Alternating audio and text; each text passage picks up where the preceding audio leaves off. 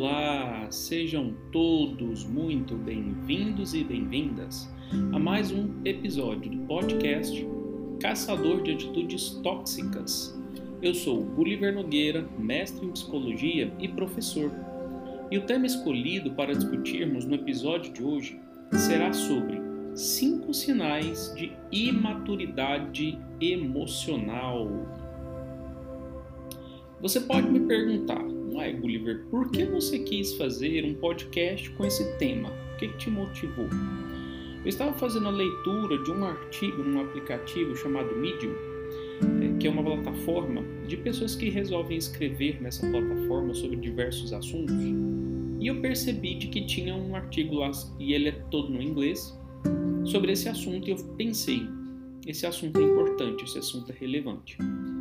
Todos nós, seres humanos, vivemos uma vida em que nós, obviamente, sabemos que as coisas causam em nós reações emocionais.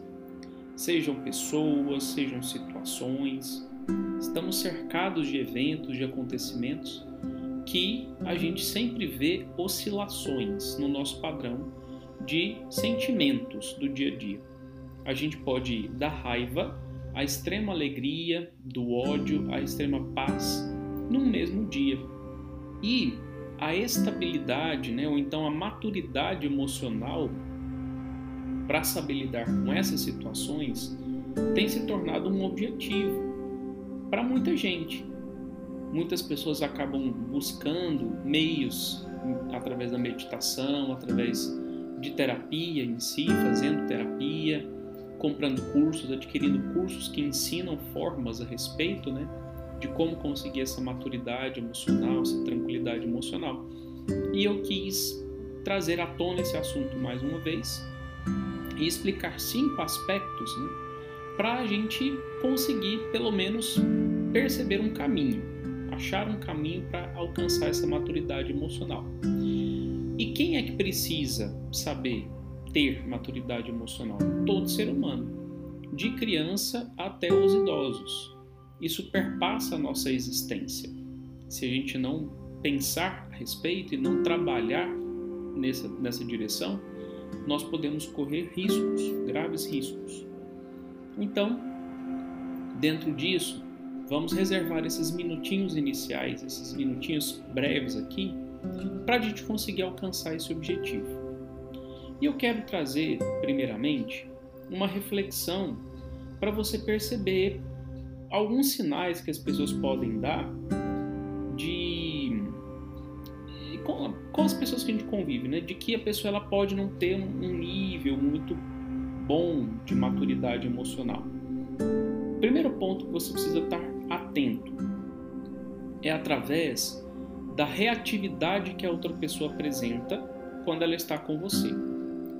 O nível de, de maturidade emocional vem quando a pessoa tem ali uma certa capacidade de autocontrole.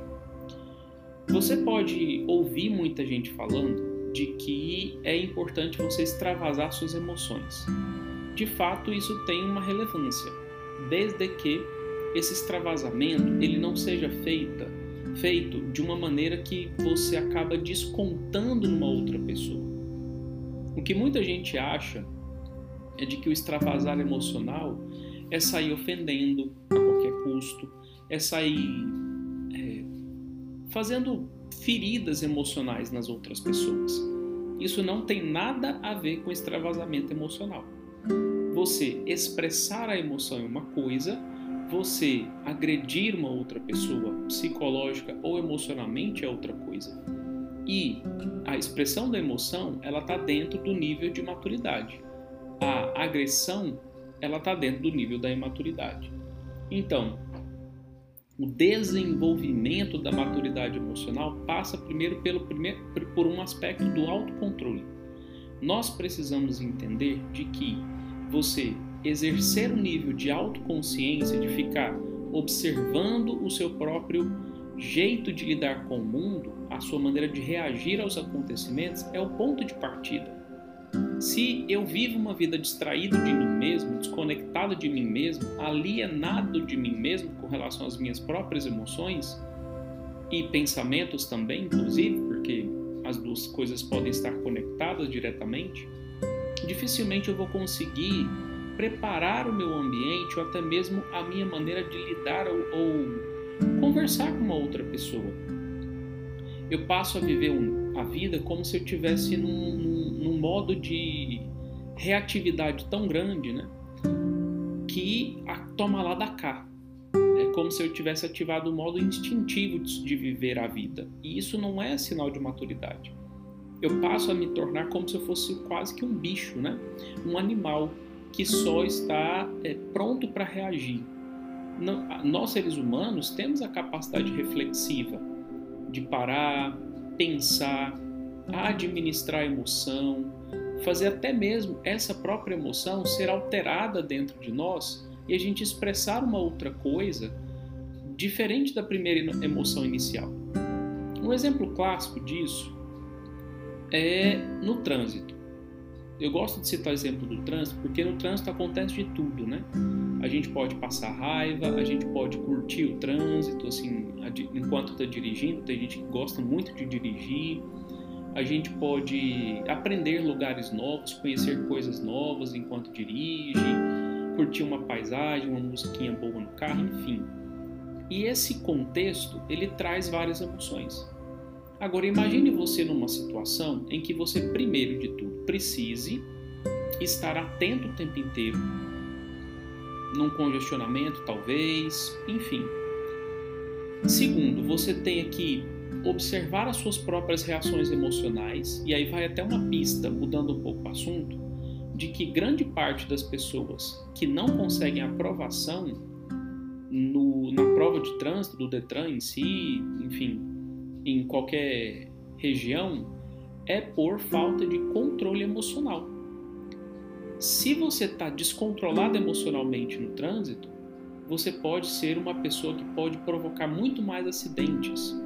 Então, o controle emocional, porque o trânsito é muito difícil, né? Se a pessoa te dá uma fechada e você assusta demais e não sabe o que fazer com o carro, você pode bater.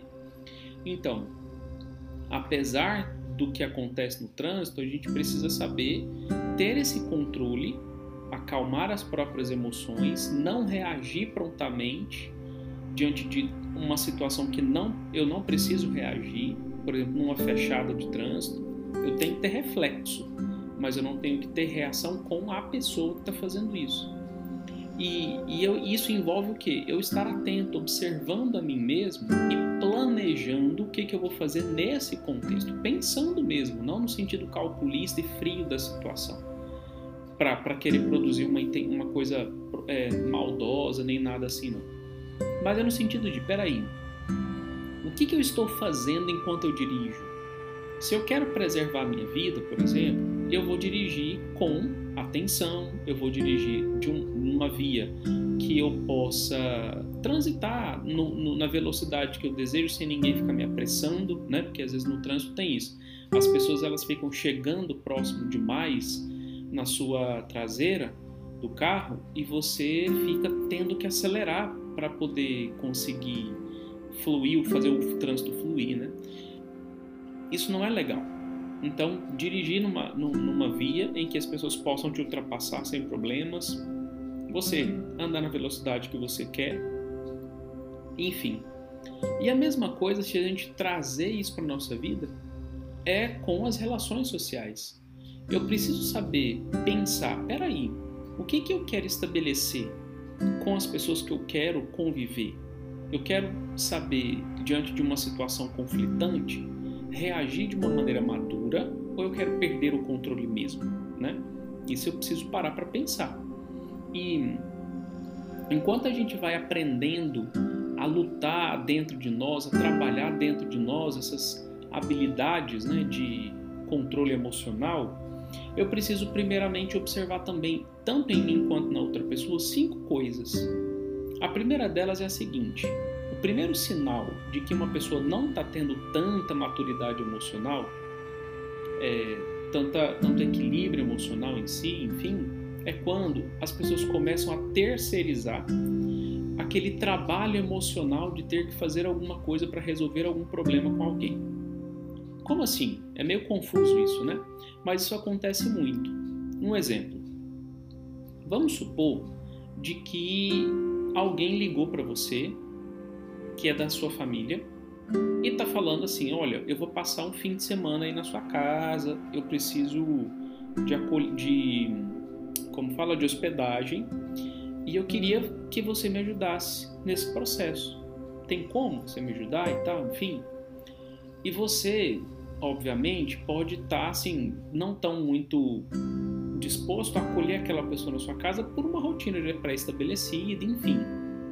E vamos supor de que você esteja relacionando com alguém, claro, né? E você fala assim: "Nossa, será que tem como você lidar com essa situação para mim?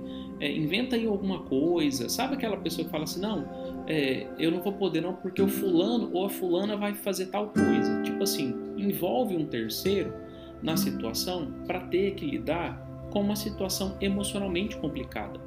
Isso é sinal de imaturidade emocional. Por que, que a pessoa não admite, fala assim, olha, eu gostaria muito de poder te ajudar, mas infelizmente eu não vou ter como, porque eu tenho compromissos e tal. Não, ela fica criando ali um contexto envolvendo terceiros para poder resolver um problema que o terceiro não tem nada a ver com aquilo. Está terceirizando o trabalho emocional de ter que fazer a outra pessoa ficar um pouco chateada ou até decepcionada com o não que ela vai receber, frustrada com o não que ela vai receber. Isso é sinal de imaturidade emocional. Outra coisa em relacionamento que acontece muito é quando, por exemplo, um, uma pessoa quer falar não para alguém no relacionamento, por exemplo, ah, vamos sair hoje, a pessoa não está afim e a outra pessoa está afim. E para não falar, assim, não, ter que trabalhar esse desgaste emocional que vai gerar na outra pessoa, porque vai, ser, vai eu vou frustrar outra pessoa com o meu não, eu fico tentando falar da nossa, é porque sabe o que acontece?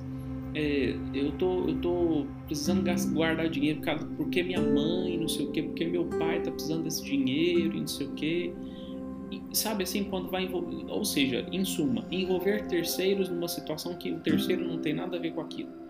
Sinal de maturidade emocional, porque a pessoa tá com um, um problema de reconhecimento mesmo daquilo que é o que ela está sentindo, o que ela quer falar, o que ela quer expressar diretamente, né? A opinião sentimental. Uma, essa primeira situação é um sinal de alerta. Segunda situação, de que é muito presente nas pessoas emocionalmente imaturas, é o que a gente chama de tentativa de rebaixamento, assim, ou então tentativa de fazer outra pessoa se sentir mal quando ela está diante de uma situação desagradável. E ela está se sentindo mal por aquela situação desagradável e a gente faz ela se sentir mal por ela estar sentindo mal. Eu vou explicar. Vamos citar como exemplo também um relacionamento qualquer, seja de amizade, vamos fazer fala de relacionamento amoroso que é melhor. E aí nesse relacionamento amoroso, a pessoa é, recebe um não diante de uma situação. Vamos, vamos, vamos, vamos almoçar junto? Não, não tô afim e tal, hoje não vai dar. Aí a outra pessoa, obviamente, fica chateada ou chateada, dependendo, né? É, ou, ou frustrado, ou emburrado, enfim. Mas não acha legal, porque foi frustrado ali naquela expectativa. Aí quem falou não começa a punir a outra pessoa por isso. E aí ela fica lá assim, nossa, mas por que, que você é tão melancólica, ou então tão dramática, ou dramático? Por que, que você fica desse jeito, reagindo desse jeito? Ou seja, eu fico punindo a pessoa por ela estar tá sentindo chateada legitimamente, porque ela recebeu um não, diante de algo que ela queria fazer que era totalmente inofensivo. Qual que é o problema dela ficar chateada por né, querer ir num restaurante almoçar junto, gente? Não tem nada de errado com isso. E é normal a pessoa ficar chateada, porque era algo desejável, era algo, algo bom que ela estava querendo fazer. Não tem problema ela ficar chateada porque ela queria fazer algo bom. Ela seria, seria um problema ela ficar chateada se ela estivesse querendo produzir algo de ruim na vida de alguém. Aí, de fato, ela teria que ser meio que, entre aspas, punida, fazer ela sentir envergonhada disso. Mas não, por que, que eu tenho que fazer a outra pessoa sentir vergonha por querer algo bom e ela ficar chateada por não poder proporcionar isso para uma outra pessoa. Eu não posso fazer isso. Isso é sinal de imaturidade emocional. Então eu tenho que tomar cuidado com gente que fica me fazendo sentir mal porque eu estou me sentindo mal diante de algo bom que eu queria fazer. Tem que tomar cuidado com isso. É o segundo sinal que eu tenho que ficar atento e atenta. Terceiro sinal. Se porventura você tem um problema, você está lá passando por uma situação, enfim, e você quer expor aquela situação para alguém, a outra pessoa geralmente ela fica trazendo conselhos para você. Isso pode ser sinal de maturidade emocional e vou explicar por quê. Claro que conselho é sempre algo bom, a gente pode. Geralmente a gente costuma fazer isso aqui no Brasil, é muito comum isso, né? A gente ficar dizendo que uma outra pessoa precisa tentar pensar ou sentir ou fazer diante de uma situação conflitante, ou um problema, ou uma situação chata, desagradável.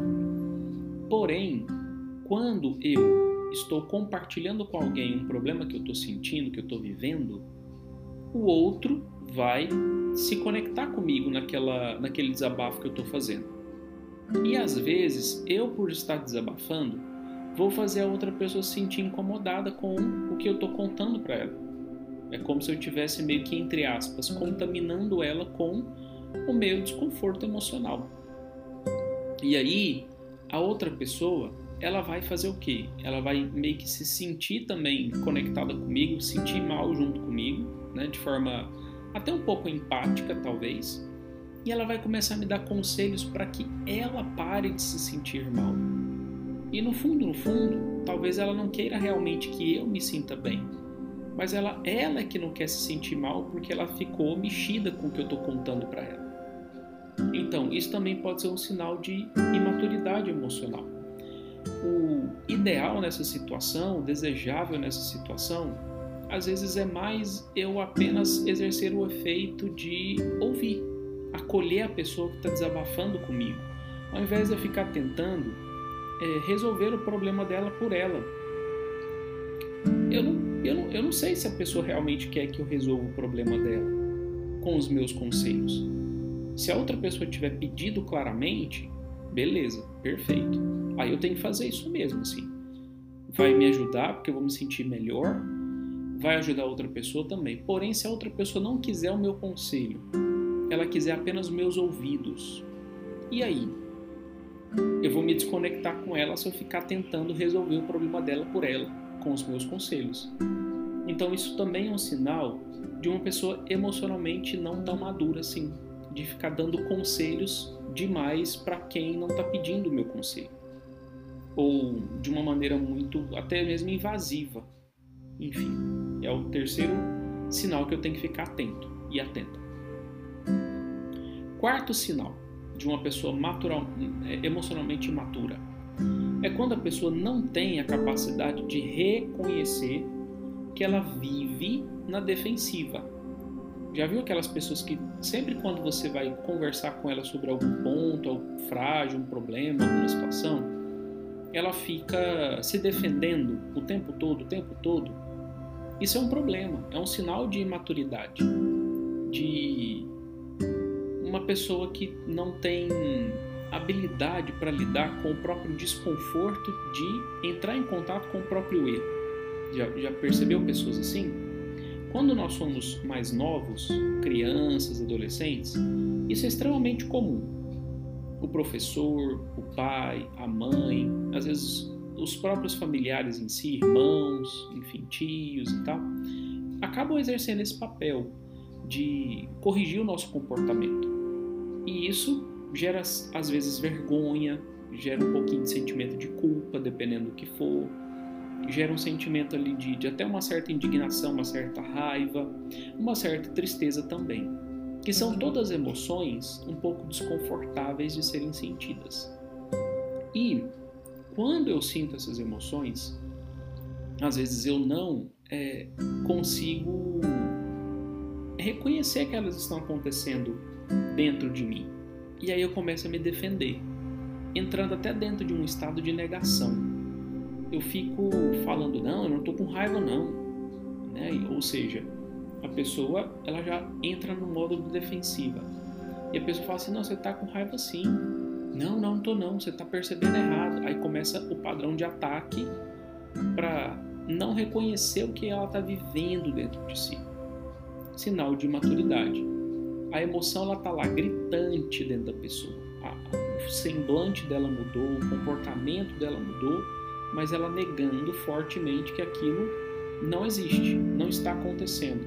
Que a outra pessoa está vendo a ilusão da cabeça dela, como se ela quase falasse isso, né? Para a pessoa que está lá falando assim, mas você está com raiva assim. A pessoa, não, não estou não, quem falou que estou? Né? E maturidade emocional. E isso, obviamente, dá problemas. E o quinto ponto é aquela não disposição, aquela indisposição para se ser vulnerável, para estar vulnerável na presença de uma outra pessoa. E essa vulnerabilidade, ela é quando acontece, né, ela é assim um momento de eu falar para o outro o que está me doendo. Nesse momento eu estou me mostrando vulnerável. É, quais são as minhas frustrações, quais são os meus medos, as minhas ansiedades, as minhas angústias quando eu exponho isso para uma outra pessoa, ali eu estou me fazendo vulnerável. Eu estou falando que ali é um ponto fraco, que se você toca ali eu fico com dor. E se mostrar vulnerável hoje em dia tem sido um problema, principalmente por situações de ataques mesmo. As pessoas têm tido pouca compaixão com algumas pessoas que se mostram ali um pouco vulneráveis e isso é um, tem sido também um, um problema nas relações sociais. E a pessoa que não consegue se mostrar vulnerável, ela fica um pouco ali indisposta a, essa, a mostrar vulnerabilidade, ela pode também se ser um pouco mais emocionalmente imatura. Por quê? Porque é quando eu me mostro vulnerável é que eu consigo sair dessa vulnerabilidade. Se eu fico negando que eu estou vulnerável, eu vou cair na dificuldade do reconhecimento das emoções inerentes ao processo da vulnerabilidade. E aí, eu vou entrar no modo de defensiva, eu vou começar a querer tirar o foco de mim para colocar o foco no outro, eu vou terceirizar os problemas, as situações, achar que tudo é culpa do outro, nada é culpa minha. Eu vou ficar fazendo os outros se sentirem incomodados porque estão tentando ali é, me ajudar de alguma forma, se sentirem mal porque estão me oferecendo ajuda, eu vou culpá-los por isso, enfim. Eu vou gerando um tanto de conflitos, né? Porque eu não consigo reconhecer para mim mesmo que eu estou vulnerável para poder receber a ajuda de, de quem de fato quer me ajudar e eu acolho essa, essa ajuda dessa pessoa. Então, é necessário fazer todo um processo contrário eu preciso, de fato, qualificar as minhas relações sociais caminhando no sentido oposto. Eu preciso não terceirizar a, o trabalho emocional de me envolver num problema, porque todo problema vai envolver desgaste, eu não posso terceirizar. Eu preciso reconhecer as minhas emoções. Eu não posso fazer o outro se sentir mal diante de uma situação desagradável que está acontecendo, porque eu causei esse, essa situação desagradável com as minhas decisões e escolhas. Eu preciso reconhecer e não ficar na defensiva, baixar a minha guarda. Eu preciso conseguir me estar disposto a mostrar a minha vulnerabilidade para quem está perto de mim, principalmente com pessoas que eu tenho intimidade, que eu tenho mais contato, que eu tenho mais proximidade. Se eu não fizer isso, as minhas relações sociais elas vão se, se tornar muito ruins ao ponto de se tornarem tóxicas. Eu posso me tornar uma pessoa tóxica. Ou quem é, quem está próximo a mim que faz tudo isso, que tem esses cinco tópicos aí de imaturidade emocional, essa pessoa pode se tornar tóxica. E isso vai fazendo as nossas relações ficarem desgastadas, ficarem ruins de serem vividas. Então, esse processo precisa ser revertido para que a gente consiga viver um pouco mais feliz e mais saudável. Então, ficar atento a esses sinais e fazer o caminho inverso. Compreenderam? É isso. E esse então foi mais um episódio do podcast de hoje, Caçador de Atitudes Tóxicas. Quero agradecer a todos vocês, meus ouvintes e meus amigos, que sempre me inspiram e me apoiam.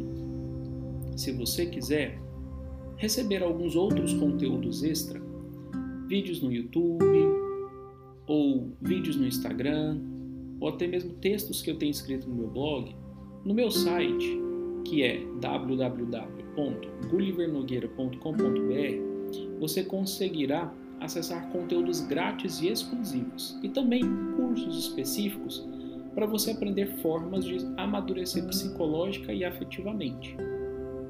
Lá também tem um endereço para todas as minhas redes sociais. Se você viu que esse episódio ajudou você de alguma forma, compartilhe ele com quem você sabe que vai conseguir melhorar a vida dessa pessoa de alguma forma. Vamos ser útil na vida de alguém. Muito obrigado pela sua atenção, um grande abraço e até mais!